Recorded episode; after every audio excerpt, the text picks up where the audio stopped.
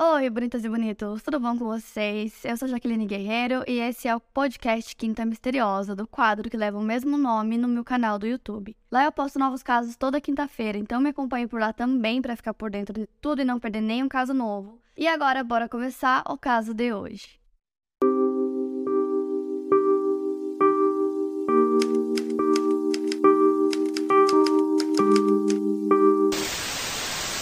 Louise Woodward nasceu no ano de 1978 na vila de Elton, em uma zona rural na Inglaterra. Ela era filha de Gary e Susan e o seu pai trabalhava no jornal britânico Liverpool Echo, na parte de impressão. E a Louise também tinha uma irmã. Em julho de 1996, aos 18 anos, depois de terminar o ensino médio na Helsby High School, tirando nota A em todas as disciplinas, ela decide se inscrever em um programa para trabalhar como au pair nos Estados Unidos através da agência EF Au Pair em Boston. Aí ela é enviada para casa de uma família e em novembro de 1996 ela deixa essa casa por não concordar com a regra do toque de recolher imposto pela família, que exigia que ela retornasse para casa no máximo às 11 horas da noite. Então ela foi realocada para uma nova família, os Ipens. Débora e Sunil Ipen eram ambos médicos. A Débora era uma oftalmologista que trabalhava meio período e o Sunil um anestesista que trabalhava na Brigham and Women's Hospital em Boston. Os dois tinham por volta de 30 anos de idade e moravam em Newton Heights. A Louise deveria cuidar dos dois filhos pequenos do casal, Brandon, que tinha por volta de dois anos, e Matthew, com mais ou menos seis meses de vida. Mas logo no primeiro mês eles começaram a se preocupar um pouco com algumas atitudes da Louise. Ela costumava sair e ficar fora até bem tarde, às vezes chegava de madrugada. E aí, logo pela manhã, quando eles precisavam dela, né, da ajuda dela como babá, ela ainda não estava pronta. Então, no dia 30 de janeiro de 1997, eles decidem montar uma lista com várias regras que eles esperavam que ela cumprisse. E o objetivo do casal era basicamente o bem-estar dos próprios filhos, né? Então, eles montam essas regras e ela não ficou muito feliz com isso. Até que no dia 4 de fevereiro de 1997, ela faz uma ligação pro 911 desesperada, pedindo ajuda, dizendo que ela é babá e um dos bebês que ela cuidava estava engasgando e mal conseguia respirar que ela achava que ele estava engasgado no próprio vômito. A emergência chegou no local e o Matthew, que era a criança que ela cuidava, eram dois meninos, né? O Matthew mais novo, foi levado diretamente para o hospital e ele já chegou lá em coma. Ele foi examinado e colocado em equipamento de suporte à vida. Os ferimentos do Matthew incluíam uma fratura craniana, hematoma subdural, que é um sangramento no espaço entre o crânio e o cérebro, hemorragia retiniana, ou seja, um sangramento na parte de trás dos olhos, e ele também tinha danos cerebrais significantes. Esse conjunto de ferimentos fez com que os médicos concluíssem que ele poderia ter sido vítima de algo chamado Síndrome do Bebê Sacudido, ou até mesmo estar sofrendo violência infantil. A Síndrome do Bebê Sacudido é uma lesão corporal grave ocasionada pelo ato de sacudir um bebê de maneira violenta, causando lesões internas na parte cerebral da criança, produzindo alguns sintomas e causando sangramento interno no cérebro. Enquanto faziam uma cirurgia para tentar salvar a vida dele, um dos coágulos existentes teria estourado e derrubado o sangue no chão do hospital. Os médicos reportaram o caso para a polícia e, como a Luísa estava sozinha com o Matthew quando ela chamou a emergência, a polícia acreditava que ela teria ocasionado os ferimentos na criança. No dia 5 de fevereiro, no dia seguinte, a Luísa foi presa, acusada de sacudir violentamente o Matthew, algo que ela negou. O suporte à vida do Matthew foi desligado no dia 9 de fevereiro e ele veio a óbito aos 8 meses de idade. O médico legista Gerald Frank, que conduziu a autópsia no corpo do Matthew, avaliou todos os ferimentos e determinou que a causa da morte do bebê foi um trauma de força contundente. Ou seja, algo rígido atingiu a cabeça da criança ou alguém bateu sua cabeça em algo rígido. A força do impacto foi suficiente para matá-lo. Entretanto, na autópsia, o Dr. Gerald não mencionou nada sobre a síndrome do bebê sacudido ou qualquer evidência de que ele havia sido sacudido. Mesmo assim, a polícia continuava acreditando nos médicos que avaliaram Matthew no momento do internamento e passaram a acreditar que, além de sacudi-lo, Louise teria batido em sua cabeça. A Louise permaneceu presa. No dia 6 de março, um grande júri do condado de Middlesex, formado por 24 pessoas, decidiram se as acusações seriam de assassinato em primeiro grau ou segundo grau. Eles acabaram decidindo pela acusação em primeiro grau e, caso Louise fosse condenada, ela enfrentaria uma pena de prisão perpétua sem a possibilidade de liberdade condicional. Só que antes mesmo do julgamento começar, o caso já tinha tomado uma proporção muito grande, já estava sendo muito noticiado pela mídia, tanto norte-americana quanto britânica. Então, meio que todo dia saíam algumas notícias sobre o caso e todo mundo tinha uma opinião para dar sobre o caso. O pai da Louise só descobriu que ela tinha sido presa quando ele viu as notícias, porque até então ele não fazia nem ideia. Enquanto isso, a agência de au pair para quem a Luiz trabalhava contratou uma equipe jurídica de alto nível para defendê-la. Eles até mandaram uma representante da agência para ir falar para o público quanto eles acreditavam na inocência da Louise, dizendo que todos que trabalhavam no programa, independente se fosse homem ou mulher, todos tinham um treinamento intensivo de quatro dias para que eles fossem aptos para o trabalho. E eles também sabiam que a reputação deles estava em jogo, né, já que o caso estava muito na mídia, e aí eles contrataram o advogado Barry Scheck, que ele já era muito conhecido porque ele tinha trabalhado no caso do O.J. Simpson. O julgamento da Louise começou no dia 6 de outubro de 1997 e ele foi completamente televisionado. Ele foi o primeiro julgamento que foi transmitido e televisionado na Inglaterra. As pessoas começaram a se reunir em pubs todos os dias para acompanhar o julgamento em tempo real. Os argumentos iniciais foram os da promotoria. Eles apresentaram um caso em que a Louise teria assassinado Matthew de maneira fria, sacudindo a criança porque ele não parava de chorar e depois batendo sua cabeça violentamente em uma superfície rígida em um ataque de raiva contra a criança. Os médicos que atenderam Matthew no hospital foram chamados para testemunhar. O Dr. Kennedy foi um deles e ele alegou que o Matthew chegou ao hospital em uma condição crítica comparada à respiratória total. Eles observaram o que chamaram de tríade de sintomas da síndrome do bebê sacudido, sendo eles o sangramento na parte de trás dos olhos, o sangramento cerebral e o inchaço cerebral. Por isso, eles concluíram que a causa da morte do Matthew foram as consequências da síndrome. A promotoria ainda reiterou que a cabeça do Matthew foi batida contra uma superfície dura. Eles pintaram a Louise como sendo uma assassina fria. A mãe da criança, a Débora, foi chamada para depor e ela começou a contar sobre todos os problemas que a família teve com a Louise desde o início, é, principalmente em questão dos horários, né? Então ela disse que eles tinham até dado um ultimato para ela, que ela precisava é, começar a obedecer esses horários ou eles iriam pedir para ela se retirar.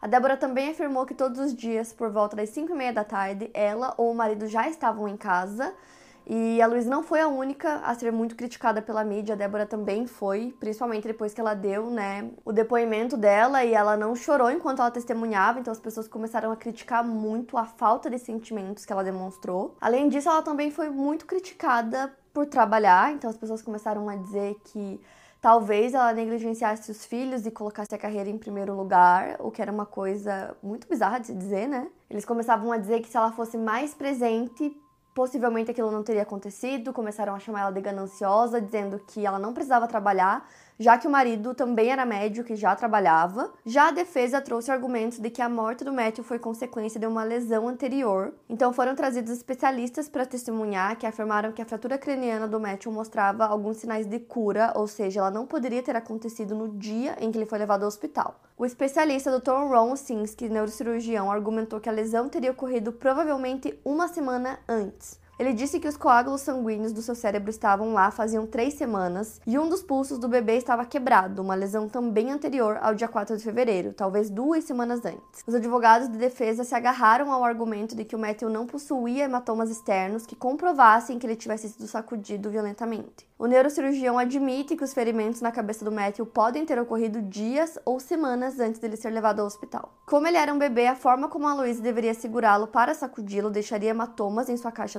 torácica e provavelmente ocasionaria até fraturas em suas costelas, além de hematomas em seus braços e até mesmo a parte de trás do seu pescoço poderia estar inchada, mas o Matthew não apresentava nada disso. O especialista também afirmou que a falta de inchaço no local da sua fratura significava que o ferimento não era recente. E a Louise testemunhou no próprio julgamento para dar a versão dela dos fatos e ela não chorou em momento algum, mas ela parecia visivelmente muito nervosa, ela até sorria, dava uns sorrisinhos em alguns momentos é, que pareciam ser por conta do nervosismo. Ela relatou que naquela tarde ela foi olhar o bebê que estava dormindo no berço para ver se estava tudo bem e ela disse que ele não estava respondendo. Ele estava deitado com os olhos semi-fechados, ele estava ofegante e não focava. Ela disse que começou a gritar o nome dele para ver se ele acordava, começou a bater palmas para tentar chamar a atenção dele. Ela disse que ficava acenando na frente do rosto dele para ver se ele conseguia enxergá-la. Depois de não ter nenhuma resposta, ela disse que pegou ele no colo e sacudiu ele gentilmente para ver se ele respondia. Ela negou ter sacudido o bebê da mesma forma que os promotores e os médicos mostraram durante o julgamento, que era de uma forma realmente muito violenta, e ela disse que não tinha sacudido ele daquela forma. Depois de perceber que o bebê não estava reagindo, ela disse que ligou para a emergência e colocou o bebê no chão do banheiro, enquanto a promotoria disse que ela tinha batido a cabeça do bebê no chão. A defesa falou sobre o hematoma subdural que o Matthew tinha, ou seja, o hematoma entre o cérebro e o crânio. Essa lesão poderia não causar mudanças neurológicas imediatas por conta da sua reação ser um pouco atrasada e ela pode ir aumentando até o ponto em que os sintomas começam a aparecer. Em alguns casos, o hematoma pode causar convulsões posteriores e outros sintomas, como dificuldade para dormir, para comer, a criança ficaria mal-humorada, sonolenta e começaria a ficar doente. A Louise confirma que o Matthew estava tendo esses sintomas antes do dia 4 de fevereiro. Mais perto do fim do julgamento, no dia 26 de outubro, a defesa resolveu arriscar e submeteu um pedido para que o júri só tivesse duas opções no momento da sua escolha. Ou ela seria considerada culpada de homicídio ou inocentada, não permitindo dessa forma que o júri considerasse as acusações menos sérias do que assassinato. Para o seu advogado, Barry Sheck, essa seria uma cartada ousada, mas como ele acreditava na inocência da Louise, ele achava que dessa forma, tendo apenas duas opções de escolha, os jurados optariam por inocentá-la. O juiz Hiller Zobel aprovou esse pedido. Então, no dia 28 de outubro, os argumentos finais são feitos e o júri se retira para iniciar sua deliberação. No dia 30 de outubro de 1997, depois de um total de 26 horas de deliberações, o júri formado por 16 pessoas, das quais quatro foram escolhidas como substitutas, considerou Luiz culpada desse assassinato em segundo grau. A Louise começa a chorar e questiona por que eles fizeram isso comigo, eu sou inocente. A sua sentença foi proferida no dia seguinte e o juiz condenou Louise à prisão perpétua. Ela teria a possibilidade de liberdade condicional depois de cumprir 15 anos da pena. Manifestantes começaram a protestar do lado de fora do tribunal, repórteres foram até a cidade natal da Louise, onde haviam placas e cartazes pedindo justiça por ela, pois todos achavam que ela era inocente. Seu julgamento foi um dos mais controversos da história dos Estados Unidos. Quando os pais do Matthew falaram com a imprensa pela primeira vez depois do caso, eles disseram que acreditavam que ela havia matado o bebê. O Sunny, o pai do bebê, disse entre aspas: Não tenho dúvidas de que ela o assassinou. Acho que falhei com o Matthew, eu realmente sinto isso. Acho que falhei com ele na coisa mais simples que tinha que fazer por ele e realmente dói e vou carregar isso para sempre. No dia 1 de novembro, enquanto os pais da Luísa a visitavam na prisão, ela pediu para que eles não deixassem ela ficar presa pelo resto da vida por algo que ela não tinha feito. Então, alguns dias depois, no dia 4, o juiz houve um pedido da defesa para que o veredito fosse anulado ou para que a acusação fosse reduzida a homicídio involuntário. Logo no dia 10 de novembro, o juiz reduziu a condenação dela para homicídio culposo. Mais tarde naquele dia, Luísa vai até o tribunal para ouvir sua sentença. A promotoria queria que ela cumprisse uma pena de 15 a 20 anos, mas o juiz Hiller Zobel a sentenciou a 279 dias de prisão, ou seja, o tempo que ela já havia cumprido enquanto aguardava o julgamento, então ela poderia sair do tribunal como uma mulher livre. No dia 11 de novembro, ela disse entre aspas: meu alívio por ter sido libertada não reduz meu desejo de obter justificação total. Seus advogados prometem limpar o seu nome, enquanto a promotoria promete fazer tudo o que puder para vê-la de volta à prisão. Imediatamente depois que ela é solta, a promotoria impõe um recurso contra a decisão para restabelecer sua condenação original para que ela fosse sentenciada novamente, e ela precisou permanecer em Massachusetts enquanto isso estava pendente. Então, no dia 9 de março de 1998, uma audiência de 55 minutos na Suprema Corte Judicial, onde a Louise ouve a acusação argumentar que o juiz Hiller Zobel abusou de seu poder ao substituir o veredito de assassinato do júri por um de homicídio culposo. Seus próprios advogados buscavam inocentá-la completamente, dizendo que a defesa não foi autorizada a examinar o ferimento no crânio do Matthew. O juiz adia a decisão depois de fazerem perguntas que levantam a possibilidade de um novo julgamento. No dia 16 de junho de 98, a Suprema Corte decide, por quatro votos a três, a manter o veredito de culposo e a pena reduzida imposta pelo juiz Obel. Então agora Louise estava livre do risco de voltar para a prisão e nesse caso ela já estava autorizada a voltar para a Inglaterra. Mas essa decisão enfatizou que a Louise não foi considerada inocente. Eles disseram entre aspas: "Ela é culpada de causar a morte violenta de uma criança e o resultado desse julgamento criminal certamente não foi uma absolvição". Então a Louise volta para Inglaterra e no dia 18 de junho ela dá a primeira declaração dela para a imprensa, né, depois de voltar para o país. Ela disse que não tinha machucado o Matthew e que ela esperava que a comunidade médica aceitasse o caso dela para que eles conseguissem comprovar a inocência, porque todas as vias de recurso estão encerradas agora. A Deborah e o Samuel tiveram mais dois filhos e eles continuavam acreditando que a morte do Matthew foi por conta de ações violentas causadas pela Louise. E um ano depois da morte do Matthew, seus pais criaram uma fundação que leva o nome dele para que as pessoas tivessem mais conscientização sobre a síndrome do bebê sacudido. O caso da Louise levou os médicos a observar estudarem e pesquisarem mais sobre a síndrome do bebê sacudido, que atualmente é comumente chamada de uma forma de traumatismo craniano abusivo. Então, hoje, os conhecimentos médicos em relação a isso evoluíram. Alguns médicos, baseados em suas pesquisas, acreditam que existem distúrbios hemorrágicos, infecções que ocasionam derrames, algumas condições genéticas e quedas acidentais que possam causar a mesma tríade de sintomas associados à síndrome do bebê sacudido.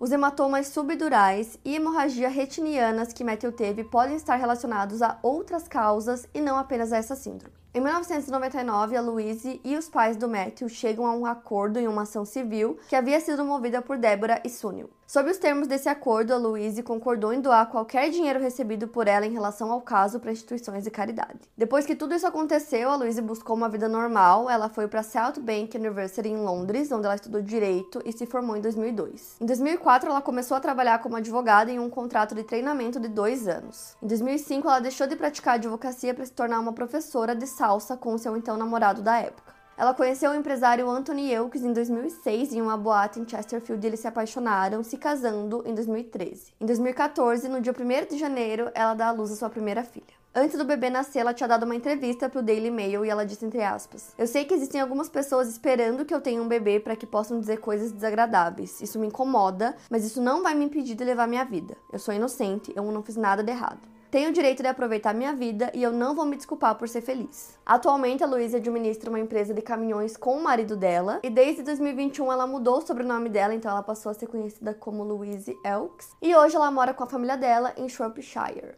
E esse caso ficou conhecido como The Killer Nanny, que em tradução é a babá assassina. A Louise, na época do caso, tinha 19 anos de idade. E é um caso muito controverso, as pessoas falam muito sobre até hoje, ficou muito famoso lá fora. E é isso, para mais casos, siga o podcast Quinta Misteriosa e aproveite para avaliar em 5 estrelas se você gostou. Obrigada por ouvir e até o próximo caso.